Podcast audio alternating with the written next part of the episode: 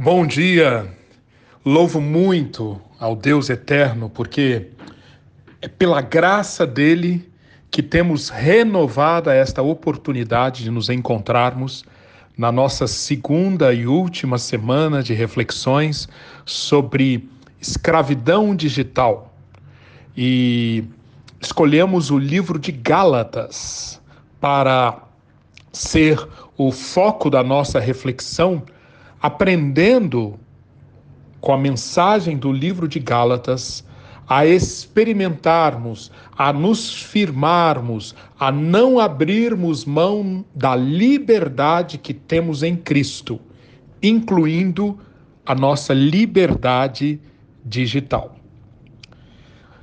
Nós estamos unidos aqui porque nós, como Aqui, aquele, aquela pessoa que é descrita no Salmo primeiro, aquela pessoa bem-aventurada, nós não vamos atrás da opinião das pessoas desligadas de Deus, não ficamos à toa na companhia dos pecadores, nem participamos de rodinhas onde fazem pouco caso de Deus. Mas, ao invés disso, nós escolhemos que a palavra do Senhor é a fonte da nossa alegria. E a todo instante, e esses áudios servem como uma ignição, como um estímulo para que essa postura de a todo instante pensarmos em como podemos obedecer ao Senhor mais de perto, pensando na palavra dele. Então, esse é o nosso objetivo. E eu quero convidar você, nesse nosso primeiro dia da segunda semana, a acompanhar acompanhar-me na leitura, na, na, reflexão no livro de Gálatas, conforme eu tenho estimulado desde a semana passada, são apenas seis capítulos que você leia várias vezes durante esta semana. E, e procure comigo encontrar o que a mensagem do livro de Gálatas tem a nos ensinar nesse mundo que, conforme nós traçamos na semana passada, é um mundo em que fica cada vez mais facilitada a escravidão digital. Estamos aqui ingressando na quarta etapa ou na quarta revolução digital. Se nós não aprendermos, se nós não desenvolvermos anticorpos contra aqueles vírus que querem nos escravizar com as atrações do mundo digital, se nós não desenvolvermos anticorpos agora, nós teremos cada vez mais dificuldade de superarmos os desafios que virão por aí. Por quê?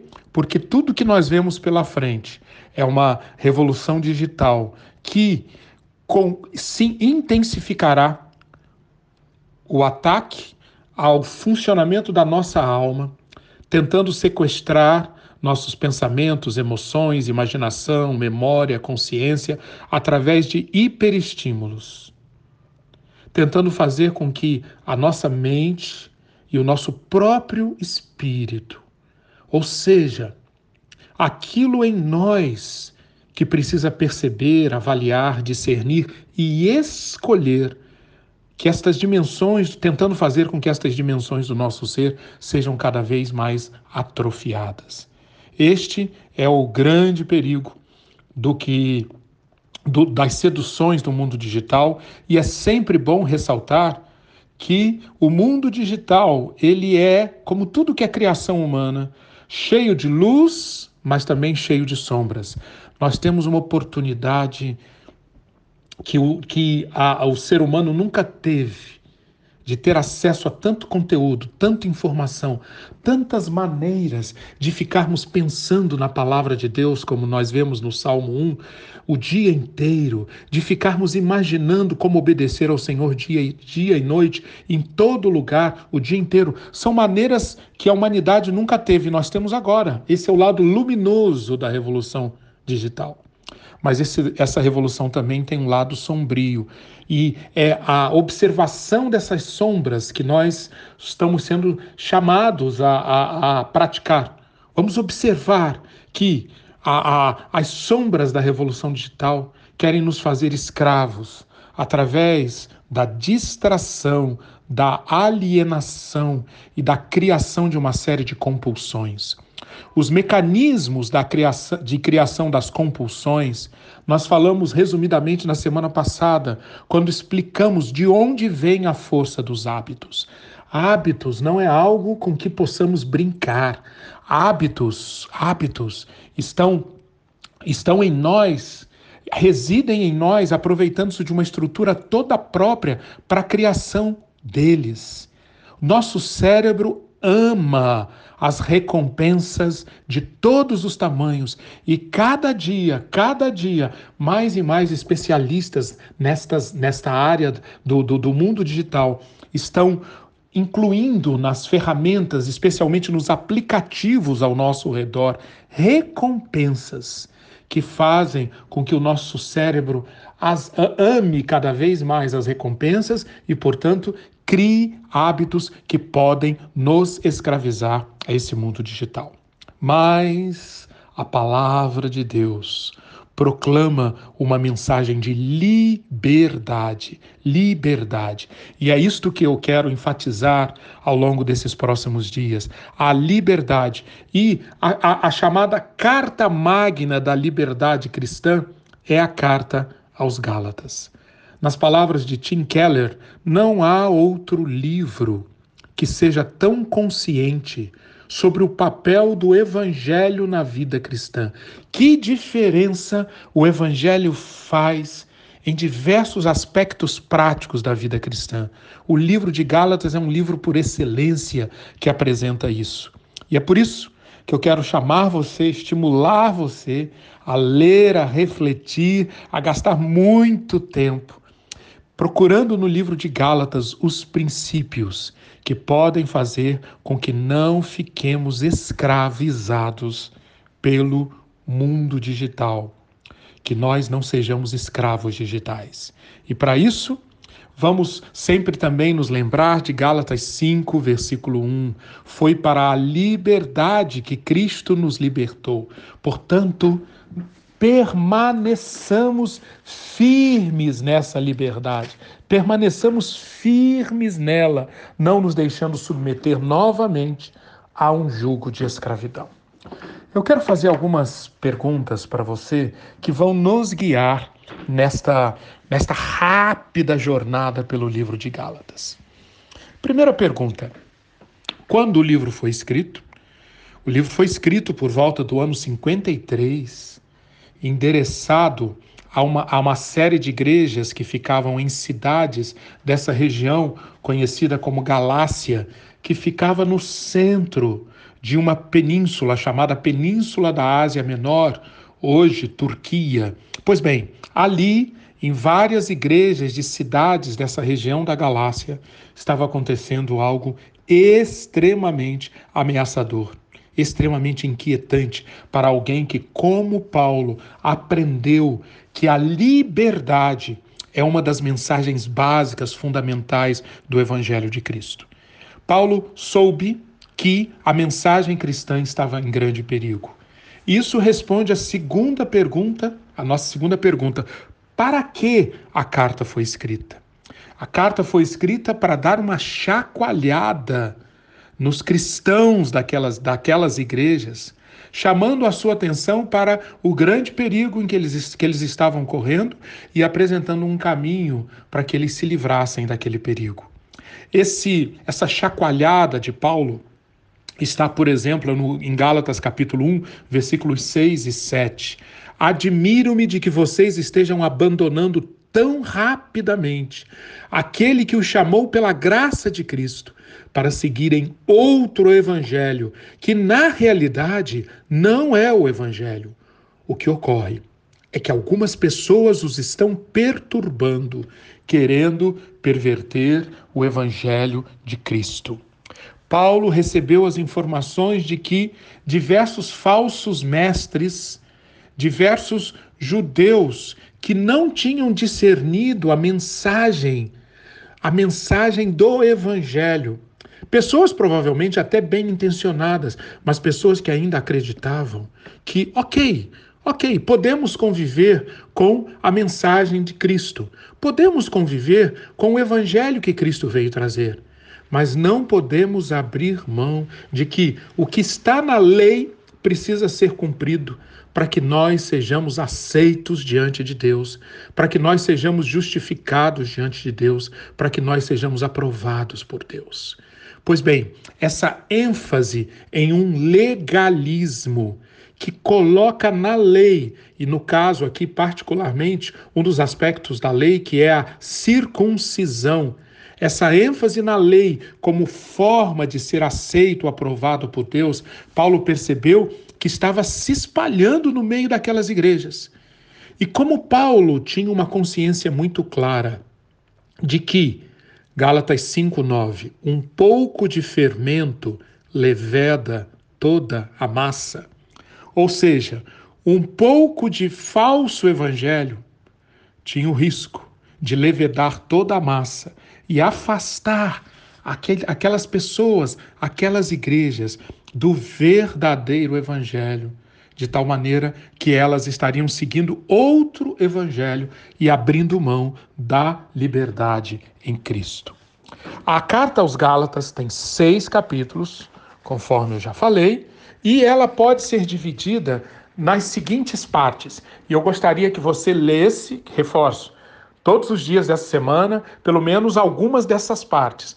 No capítulo 1 e no capítulo 2, Paulo apresenta, vamos chamar assim, a problemática.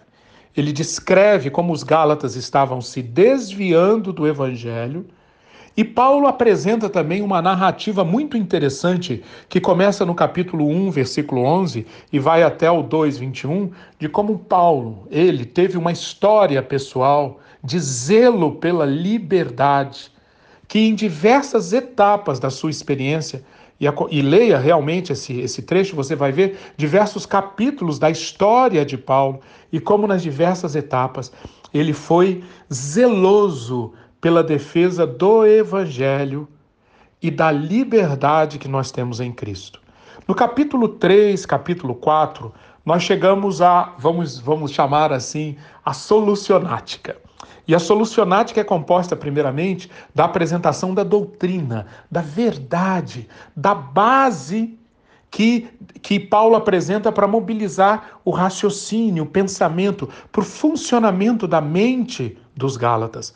Esse argumento doutrinário passa por diversas menções ao Antigo Testamento, mostrando que, desde a revelação de Deus no Antigo Testamento, a, a, a doutrina está muito clara, o Evangelho é muito claro de que a salvação é pela graça, a salvação é por meio da fé, que fé e obras apresentam resultados diferentes na vida das pessoas que a salvação, que, a, que, a, que o evangelho é uma promessa, é, é, o, é baseado na promessa.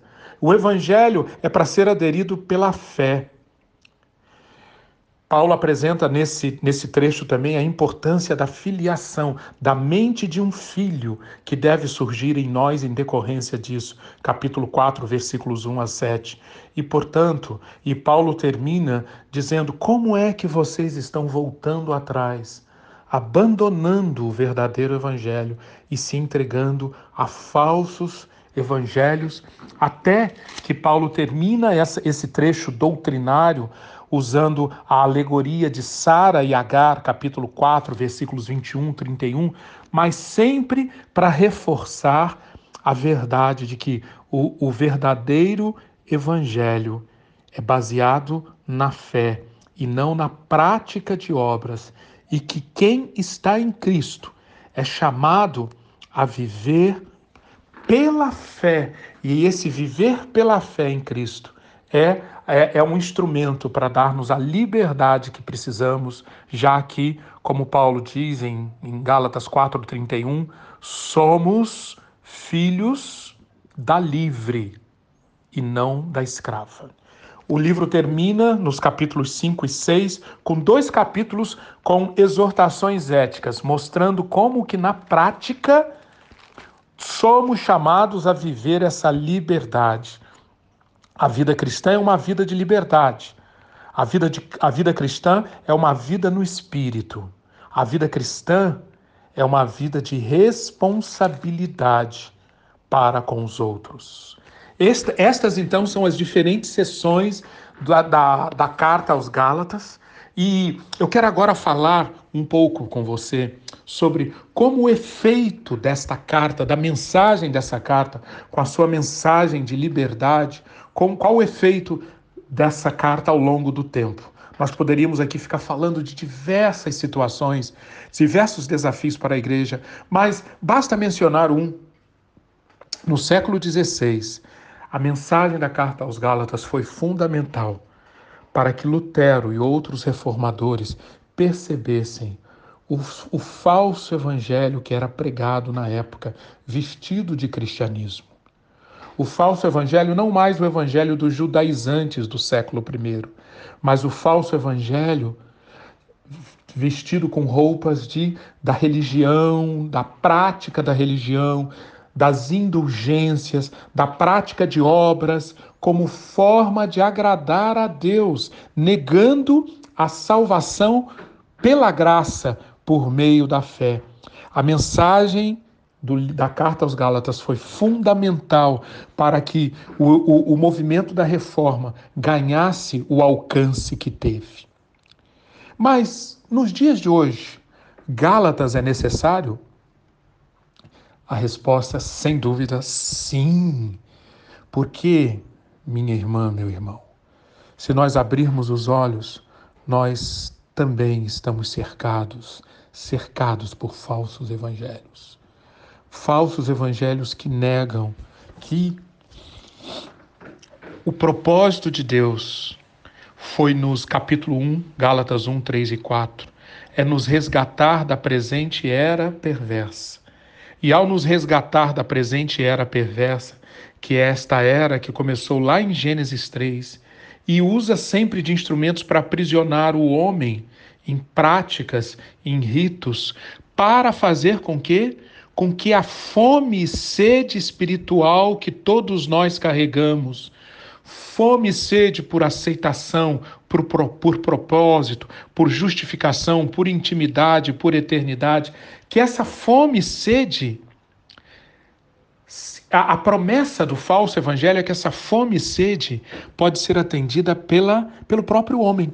O homem no controle, nossas obras, nosso, nosso, nosso modo de pensar, nossos caminhos podem atender à fome e à sede do nosso coração. O que, que o Evangelho diz?